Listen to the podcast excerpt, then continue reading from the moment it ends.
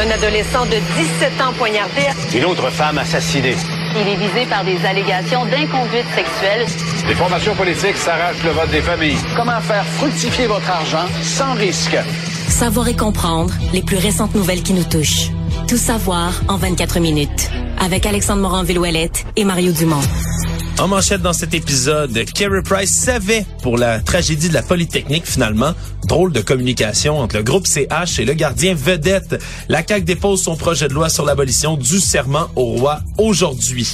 Rapport de la vérificatrice générale du Canada, Ottawa a payé des milliards en trop durant la pandémie. La Trump Organization reconnue coupable de fraude fiscale à New York. Tout savoir en 24 minutes. Tout savoir en 24 minutes. Bienvenue à Tout savoir en 24 minutes. Bonjour Mario. Bonjour. Alors dans les dernières minutes, je prends le temps de préciser que c'est la COP 15 hein, qui s'ouvre. On a toujours là, les discours d'ouverture. Premier ministre Justin Trudeau, Premier ministre François Legault, Valérie Plante, la mairesse de Montréal, qui se sont succédés au micro pour annoncer le début là, de cette 15e conférence sur la biodiversité des Nations Unies. Et on a annoncé en même temps un plan nature, Mario, au niveau du Québec. François Legault qui annonce 650 millions de dollars pour faire face au déclin de la biodiversité sur notre territoire et protéger plusieurs milieux, notamment au sud. On protège souvent au nord, mais beaucoup dans le sud où il y a plus de biodiversité. C'est plus difficile de protéger là où c'est habité. Le protéger ben des grandes aires dans le nord où c'est pas habité, c'est c'est moins euh, c'est moins compliqué. J'ai quand même trouvé, j'ai vu les discours de l'ONU puis tout ça, puis de la mairesse Plante, l'humanité qui s'auto-détruit, puis euh, il y a beaucoup qui m'énerve là-dedans, qu'on protège la biodiversité, oui, mais je veux dire, l'humanité qui s'auto-détruit. On a 8 milliards d'êtres humains à nourrir. Fait que oui, à un moment donné, on laboure des champs là, pour essayer de cultiver de la nourriture pour nourrir ces gens-là. Il y a quelque chose de débile dans ce Peut-être qu'on le fait mal, il faut qu'on le fasse mieux, mais il y a quelque chose de purement débile d'avoir le gars de l'ONU qui dit l'humanité est en train de travailler à s'auto-détruire. Euh, non, non, non. C'est, c'est, il y a quelque chose qui... Bien euh, malgré nous, peut-être. Mais... Ouais, ouais, peut-être malgré nous, mais c'est quelque chose dans le langage, là, puis euh, je pense que ces gens-là sont un peu sur leur planète, ils se rendent pas compte mettons, même ici, on la reçoit, la, la COP 15, là je serais curieux de faire, on va partir sur les rues, on va aller demander aux gens au Québec qu'est-ce qu'ils en pensent. Ils disent, on sort de la COP 27, 90% des gens comprennent même pas. Voyons, comment ça se fait qu'il y avait une COP 27, que là c'est une COP, c'est une autre COP sur la biodiversité? Il y en a une sur le climat, une autre sur la biodiversité. Ils ont toute une job à faire, ne, ne serait-ce que pour expliquer aux gens l'utilité de leur rencontre, avec toutes les grandes leçons de morale puis tout ça. Ils pourraient passer tout de suite à l'autre appel, ben, nous parler de biodiversité concrètement. Évidemment, l'autre euh, sujet qu'on retient aujourd'hui, alors qu'on souligne les 33 ans de la tuerie de l'école polytechnique, il va y avoir toutes sortes de commémorations par ailleurs ce soir, les 14 faisceaux lumineux entre 17h et 22h qui vont être projetés au-dessus du Mont-Royal, les drapeaux de la ville qui sont mis en berne. Ce qui retient surtout l'attention, c'est la controverse autour de Kerry Price et de sa déclaration faite en fin de semaine sur Instagram alors qu'il avait appuyé un lobby pro-armes dans le Canada, lobby d'ailleurs qui avait utilisé un code promotionnel poli pour faire la promotion de matériel euh, annexe aux armes à feu et autres. Finalement, hier, après que le groupe CH, le Canadien de Montréal, la vice-présidente, la vice-présidente des communications, Chantal Maccabé, soient toutes sorties pour dire non, non, Kerry Price ne savait pas que les incidents de la Polytechnique étaient arrivés. Ce matin, coup de théâtre, Kerry Price lui-même sur son compte Instagram qui affirme lui avoir connu la tragédie du 6 décembre 1989. Puis qui dit même, contrairement à ce qui a été véhiculé, là, j'étais, je, savais là, que je sais ce que c'est que l'événement de, Polytechnique. Exactement. Donc, vient contredire directement le groupe CH en disant, le oui, malgré une déclaration publiée précédemment, j'étais au courant de la tragédie, je fais partie de la communauté montréalaise depuis 15 ans et je comprends le poids que cette journée représente dans la communauté. Du même coup, par contre, il a dit, j'ai pas le contrôle sur le moment du dépôt de l'amendement qui survient sur le projet de loi des libéraux. Les opinions que j'ai partagées restent identiques, mais c'est toutefois excusé aux gens que ça a pu choquer d'avoir fait ce parallèle et d'avoir appuyé cet organisme. Mais il a souligné, pas approuvé, évidemment, l'initiative controversée du God Poli de cette coalition canadienne pour le droit des armes à feu. Mais tout de même, c'est tout un volte-face et au-delà de, de l'incident lui-même, c'est de comprendre qu'est-ce qui est arrivé dans les communications du Canadien. C'est difficile à, s'imaginer comment on peut euh, on peut commettre un tel geste. Peut-être qu'on le saura un jour. Est-ce que Carey Price est insulté? Moi, c'est une des questions que je me pose parce que si lui est au courant de l'événement de Polytechnique, puis qu'il a jamais donné son accord pour que la direction du Canadien fasse une telle affirmation qui sait pas c'est quoi, qui sait pas ce qui est arrivé à Polytechnique en 1989 Mais lui, a de quoi être insulté parce que quelque part, ça le fait passer un peu pour un, Un gars qui s'en un fout. grand déconnecté, euh, qui s'en fout, qui se fout du monde, qui, qui se fout de la communauté où il vit. Et, et c'est ce qu'on disait de lui, excuse-moi, mais c'est ce que tout le, c'est ce que les commentaires disaient de lui jusqu'à ce matin, ce qui précise ça? On n'avait aucune raison de douter des- de, de Ben ce que la, la, la vice-présidence à l'inverse, si jamais lui hier a dit aux Canadiens, ah, dites que je savais pas c'était quoi Polytechnique. Puis que là, un matin, il va sur son Instagram puis il dit je savais c'est quoi. Mais là, il est un fiefé menteur, ça n'a pas de bon sens, mais je peux pas croire. Je, me dis c'est impossible que ce soit ça, qui a dit une chose hier, qui écrit puis qui a demandé à la direction du Canadien de, de véhiculer cette chose-là, puis qui dit le contraire sur son Instagram ce matin. Fait que c'est. Moi, je trouve que là, c'est le Canadien qui a l'air plus, qui a l'air fou là-dedans. Pour ce qui est de Carey Price, on comprend qu'il a commis une maladresse avec laquelle il vit. Il n'aurait pas dû s'associer à ce lobby. Il avait le droit de prendre position sur la question des chasseurs. D'ailleurs, les événements vont lui donner raison. Le gouvernement va reculer là, sur cet amendement tout croche, ou en tout cas va, va le redéfinir, va refaire les contours pour euh, pas inclure les, les- les armes de chasse. Mais euh, bon, et puis en plus, tu sais, la cerise sur le Sunday pour le Canadien, c'est que tout ça, c'est Carey Price fait sa sortie samedi matin. Mais là, ça déboule dimanche, lundi, de telle sorte que la grosse controverse la pète le 6 décembre, le jour oui. même de la commémoration euh, de, de Polytechnique. Donc, c'est un très, très mauvais timing, effectivement. Donc, les commémorations vont se poursuivre tout de même du côté de la, de la Polytechnique. Il faudra voir euh, comment le Canadien va se désempêtrer de tout ça. Là. Mais là, Peut-être que c'est la aujourd'hui, fin. euh, ouais, aujourd'hui, mais- je pense qu'il joue la carte du facteur temps. Parce que c'est pas de son, pas de lumière du côté de l'organisation du Canadien. On répond pas aux appels. On, on profite. Je comprends que toute la haute direction est euh, avec le Kraken, là, et avec le Canadien, je veux dire, qui visite le Kraken, est à Seattle. Puis euh, pas sur le même fuseau horaire, ça tombe bien. Ouais. Une Fait autre que- partie qui va se jouer tard ce soir. Ouais, c'est ça. Fait que C'est- le Canadien, je, je comprends qu'aujourd'hui on essaie de se faire oublier tout simplement. Actualité. Tout savoir en 24 minutes. C'est aujourd'hui finalement que le gouvernement Legault a déposé son projet de loi pour rendre facultatif le serment au roi Charles III. Il y a les trois députés du Parti québécois qui attendent impatiemment que ce soit adopté. On veut le faire avant Noël, donc d'ici la fin de la session parlementaire. Ce qui est d'ici la fin de la semaine, ce qui est d'ici vendredi. Ouais, et donc faut faire ça rapidement. On avait euh, Jean-François Roberge, qui est le ministre qui a déposé ce projet de loi, qui est responsable des institutions démocratiques, qui est un peu plus tôt avec nous à l'émission. Ça semblait aller dans de bons trains, disons, pour réussir. Oui, oui, oui, oui. Euh, projet de loi. Les gens vont peut-être être surpris à quel point le projet de loi est court. Est tellement court qu'on peut le lire en ondes. Un article, l'article 1, qui est le seul, qui dit la loi constitutionnelle de 1867, qui est essentiellement la Constitution canadienne. Donc, la loi constitutionnelle de 1867 est modifiée par l'insertion, après l'article 128, l'article sur le serment au roi, euh, du suivant. 128Q pour Québec, point 1. 128Q.1. L'article 128 ne s'applique pas au Québec. Donc, en gros, tu vas relire la Constitution canadienne dorénavant. Tu vas voir l'article 128 qui va dire que tous les députés des, parlements, des assemblées euh, doivent prêter serment à la couronne britannique. Puis tout de suite après, tu vas voir l'article 128Q.1. L'article 128 ne s'applique pas au Québec. Et là, les gens vont se demander, oui, mais comment ça se fait que l'Assemblée nationale peut voter une disposition qui vient modifier la Constitution canadienne? Réponse. L'article 45 de la Constitution de Pierre Elliott Trudeau en 1982 Oh! Qui a donné euh, dans certains dans certaines matières qui a donné au pouvoir ce, ce- au pouvoir aux provinces ce pouvoir de modifier des choses dans la Constitution donc le Québec s'en prévaut il vient modifier la Constitution canadienne pour ajouter un article pour dire que la- l'article du serment euh, ne s'appliquera pas Donc, en Québec, gros, ça passe, ça passe bien, mais est-ce qu'on pourrait voir des gens grogner dans le reste du Canada, Peut-être, voir le Québec encore aller modifier quelque chose comme ça? il faut que je te fasse mon résumé Ah, vas-y.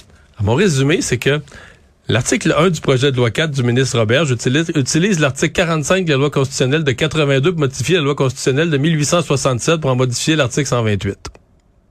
Je trouve ça, je trouve ça fascinant que tu puisses le dire aussi vite. C'est simple, non? Je sais pas si tout le monde va le mémoriser par cœur comme ça. Ça, c'est pas compliqué. là. Tu peux pas pas comprendre ça. Ben voilà, c'est une, c'est une belle chaîne. On dirait que quelqu'un qui m'a appris. C'est ça pareil. C'est dit vite et un peu humoristique, mais c'est quand même ça. Ben voilà, donc c'est déposé. On verra si d'ici la fin de la semaine, là, personne ne va euh, mettre de bâton dans les roues du projet. Là, par contre, le ministre, le ministre Robert, il fera pas plaisir aux gens du Parti québécois, là. Parce qu'il dit que lui, son idée était faite, son projet de loi était prêt, il l'aurait déposé pareil, puis il dit qu'ils ont tout fait ça pour rien. Ils ont tout fait leur spectacle pour rien. Bon. Ben, me semble après tous les efforts et sacrifices des gens du PQ, ils pourraient être plus reconnaissants. Ouais, mais là, les gens du PQ auraient pu se faire dire par Québec solidaire que c'est eux qui avaient eu l'idée en premier de déposer le projet de loi à dernière session. C'est compliqué. C'est compliqué. Tout le monde veut le crédit pour le plus de serment. Toujours en politique québécoise, les universités ont rejeté la demande du ministre de l'Éducation, Bernard Drainville, de faire un sursis pour les futurs profs qui échouent au test de français et donc qu'ils ne soient pas ralentis dans leur formation. Parce qu'en ce moment, les étudiants doivent présentement réussir le test de certification en français écrit, le fameux TECFE, avant leur troisième stage. C'est un stage qui survient habituellement au cours de la troisième année du bac et de s'ils passent pas l'examen, ça, ça, comme, ça interrompt le processus carrément. Ben oui, parce qu'on doit retarder le troisième stage parce qu'on n'a pas réussi le tech fait. Donc, tant qu'on n'a pas le troisième stage, on peut pas avoir l'autre stage qui vient après, puis on peut pas vraiment progresser dans tout ça. Mais on fait quoi pendant ce temps-là? On...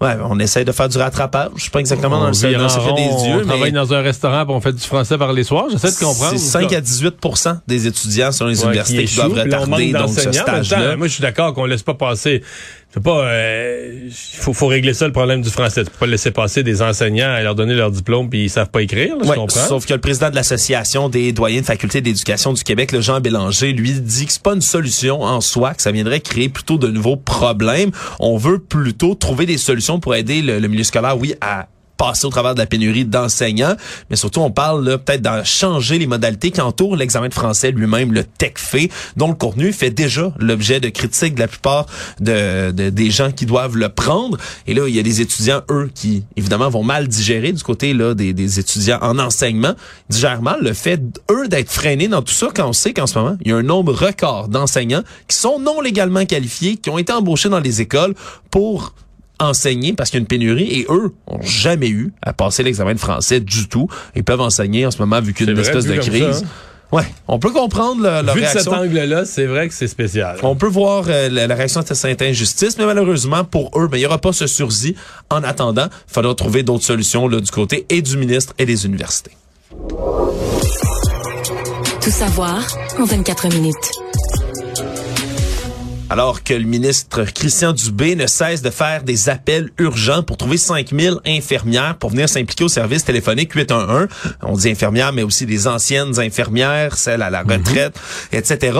Mais en ce moment, il y a deux infirmières qui ont été exclues du processus d'embauche car elles ne maîtrisent pas assez bien l'anglais. Mario, c'est un des critères du 6 de Laval d'avoir un niveau d'anglais avancé qui est en place depuis octobre 2021. Et là, ces deux infirmières qui sont en invalidité. au moins au 6 de Laval, ils font pas d'hypocrisie sur l'anglicisation de Laval. Non, voilà. Et donc, comme on dit, ces, ces deux infirmières-là sont en invalidité temporaire après un accident, veulent répondre à la demande, mais parlent pas assez bien anglais. Sauf que je j'entendais quelqu'un dire que quand t'appelles, moi je l'ai pas fait, là, un faites le 1, faites le 2, anglais, français, on a juste à les mettre du côté français, je sais pas. Ben, ben voilà, c'est ce qu'on dénonce du côté du syndicat, c'est bien simple. On a simplement pesé sur un et vous allez parler à quelqu'un en français dans tous les cas. Ils seront pas avec aux deux avec le service en anglais. Pourquoi aurait-elle à parler en anglais? C'est une incohérence qui a été soulevée. On dit du côté du 6 de Laval qu'on veut adapter l'offre de service d'expression anglaise euh, de ce côté-là et donc revisiter le nombre de ressources disponibles assignées à cette clientèle. C'est l'explication qu'on fournit, mais c'est certain que c'est un peu incohérent en ce moment alors qu'on en cherche tellement de ces infirmières pour répondre au 811, mais surtout il y en a des francophones qui attendent au 811 beaucoup, oui. la majorité francophones, ils attendent le 811.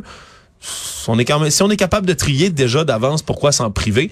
C'est une question qui reste en suspens. On verra si ces infirmières Mais j'ai compris que j'aimerais que ça va changer. J'ai compris que c'est une question qui avait créé pas mal de tumulte à l'Assemblée nationale et même le ministre Christian Dubé avait pas l'air tellement de bonne humeur. Je pense qu'il l'a appris en même temps que tout le monde, il avait pas l'air tellement content. Le rapport de la vérificatrice générale du Canada, Karen Organ, est sorti, euh, est devenu public aujourd'hui, et on, on y apprend que Ottawa aurait versé en trop près de 5 milliards en aide pandémique d'urgence, comme confirmé qu'il y a 5 milliards versés vraiment trop. Mais ça serait seulement la pointe de l'iceberg. Selon la vérificatrice, c'est au moins 27 milliards de dollars que Ottawa aurait payé en trop, de manière probable. Donc, les paiements en trop, c'est 4,6 milliards au complet qui ont été versés. Après ça, auprès de particuliers, d'employeurs, mais il faut examiner plus près ces 27,4 milliards de dollars, ou faudrait du moins les examiner. Ce qu'on dit, c'est que le problème, c'est que l'Agence de revenus du Canada et Emploi et Développement social Canada, qui sont les deux maîtres d'œuvre des programmes de la PCU et autres qui ont été déployés pendant la pandémie, ben, ont pas pris au sérieux du tout les vérifications d'après-paiement. Je vous donne un exemple. L'Agence de revenus du Canada a identifié en tout plus de 2 millions de prestataires de la PCU qui répondaient peut-être pas finalement aux critères d'admissibilité. On a analysé combien de ces cas-là, Mario? 7% 150 000 personnes.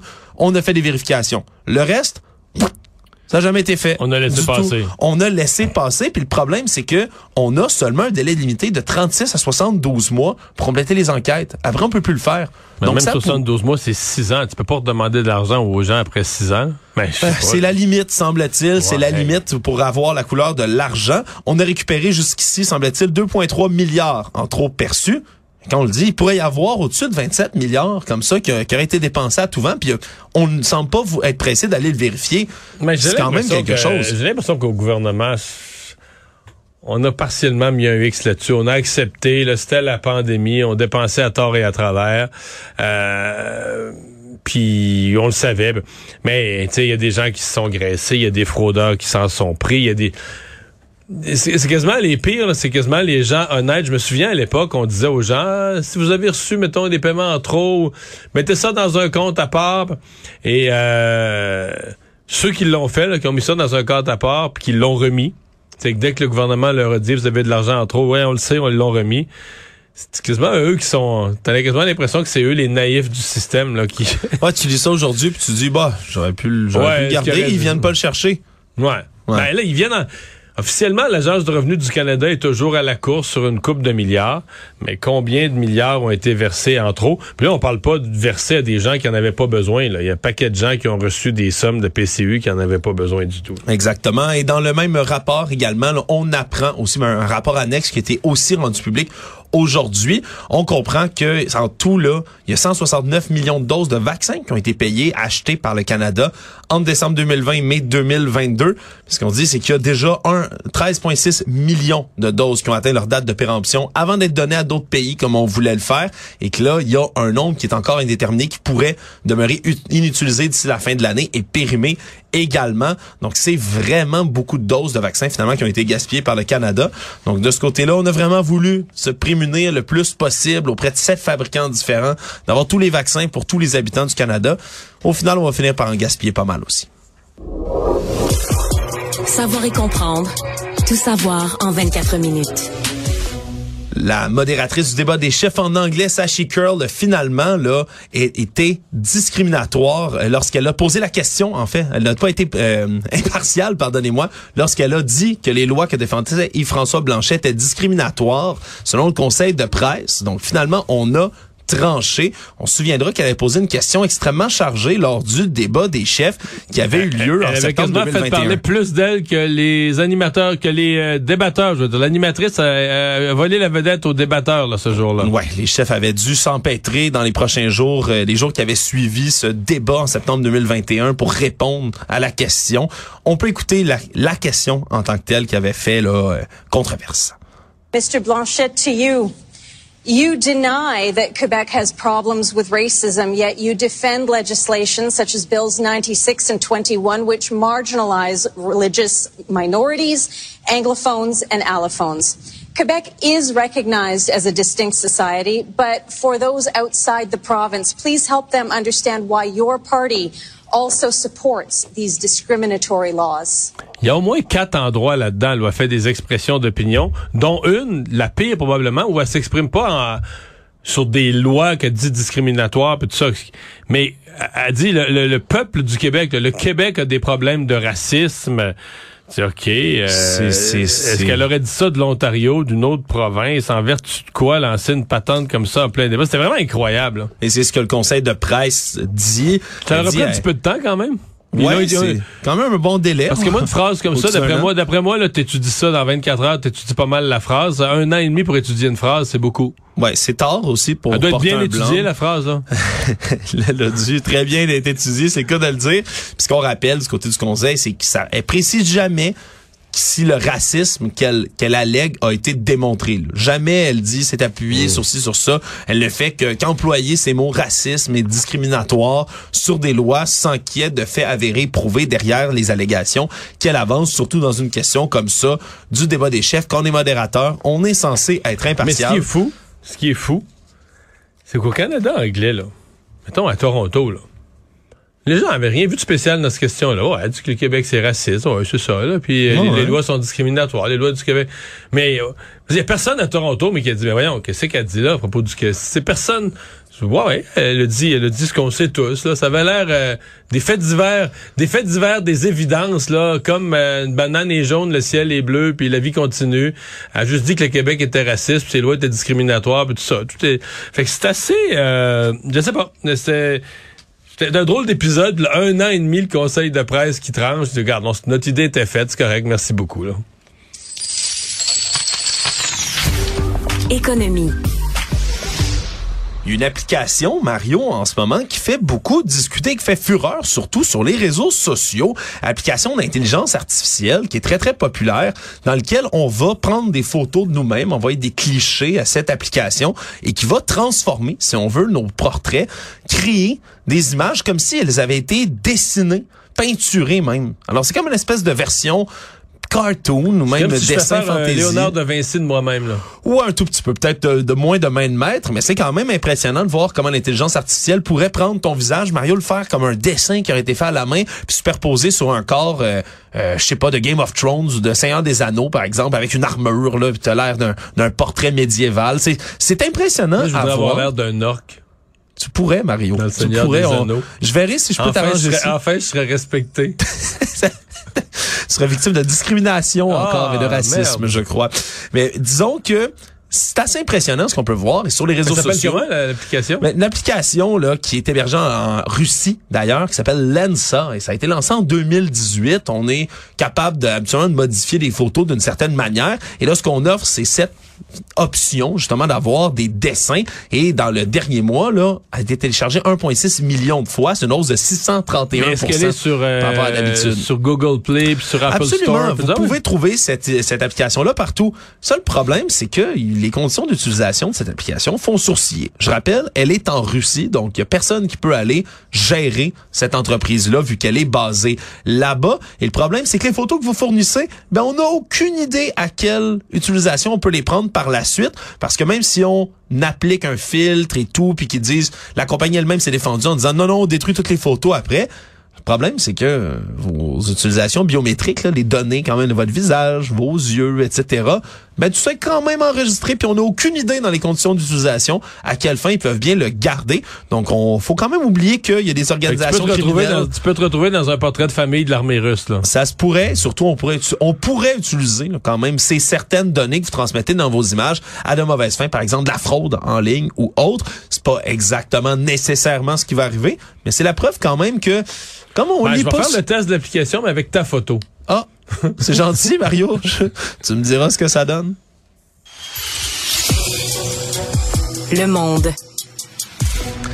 Dans les dans la dernière heure, un jury de Manhattan a déclaré coupable la deux des organisations de la Trump Organization, deux compagnies, la Trump Corp et la Trump Payroll Corp, et ont été reconnus coupables sur toutes les charges criminelles de fraude de taxes qui ont été embarquées sur elles. On dit que pendant 15 ans, on donnait certains cadeaux, compensations à leurs plus hauts gradés afin d'éviter de payer des taxes, des impôts sur leurs activités de compagnie.